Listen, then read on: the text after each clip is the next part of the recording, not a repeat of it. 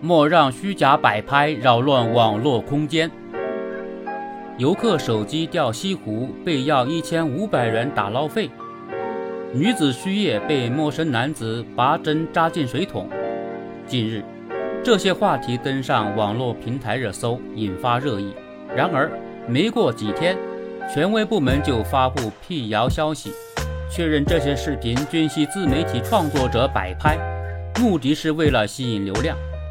虚假摆拍乱象的背后，是对流量变现的不当追逐。以女子输液被陌生男子拔针扎进水桶短视频为例，视频发布后在网络空间迅速传播。经调查，此视频系当事女子摆拍，目的是为了吸引关注。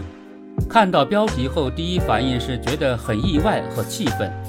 但了解真相后，又对拍摄者感到气愤，觉得自己的同情心又一次被消费了。不少网友表达了相同的感受。为了流量无底线，将公众的善意变为自己的生意。近年来，一些哗众取宠的虚假摆拍频频出现。对此，中国社会科学院新闻与传播研究所数字媒体研究室主任黄楚新认为，虚假摆拍短视频通过伪造事实、编造故事或者虚构场景等手段，引起公众强烈情绪波动。误导公众对事件、人物或问题的认知，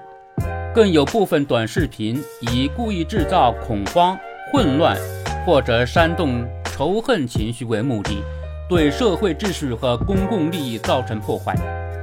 短视频行业通常是有流量才有收入，现在短视频行业创作门槛较低，竞争激烈，要想获得更多关注，需要创作者们不断更新内容。但有的创作者为了短期流量挑战公序良俗，虽然火了一时，最终往往得不偿失。目前，针对如何吸引用户关注，短视频行业已形成一套完整的内容生产模式。部分短视频账号会在内容创作、人设营造等方面花不少心思，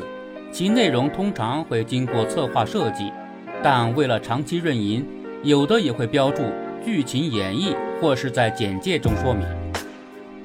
我们在进行视频创作时，通常会在剧情中设计能引起关注或引发公众情绪共鸣的点。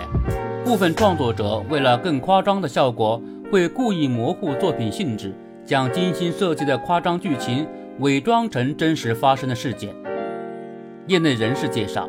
部分自媒体或者机构还会通过刻意打造虚假正能量人物。或是靠故意卖惨等短视频内容来换取观众的共情，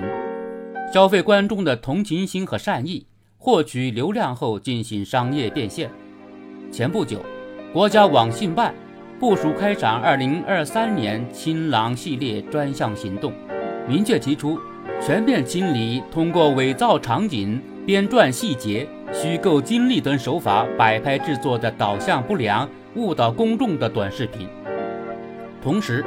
部分短视频平台上线新规，规定创作者新作发布虚构内容时，需在显著位置标注“作品系演绎”等相关字样。如作品因未显著标明系演绎、系虚构等字样，致使社会公众、新闻媒体产生误解，并造成不良社会影响的，平台将对发布账号。给予全面禁言，甚至无限期封禁等处罚。虚假摆拍短视频的治理需要有关部门、平台、媒体、用户以及社会各方的共同努力。黄楚新建议，作为主要传播载体的短视频平台，需要落实审核责任，通过完善规定、优化技术手段等各种方式治理相关内容。同时，还可以强化用户参与和反馈机制。鼓励用户虚假短视频的举报和反馈，建立方便用户举报的渠道和机制。监管机构和社交媒体平台应积极响应用户的举报，进行调查处理，并及时向用户反馈处理结果。